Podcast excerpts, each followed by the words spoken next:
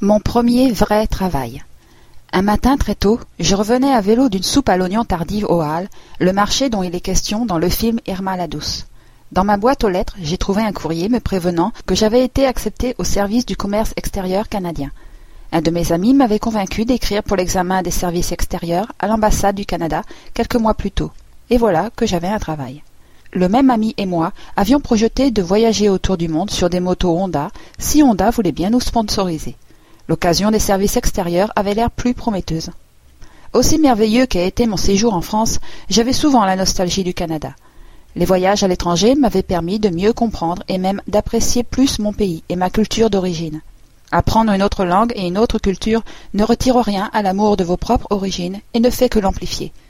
Cependant, j'étais destiné à vivre à l'étranger pendant de nombreuses autres années en Asie avant de finalement m'établir à Vancouver.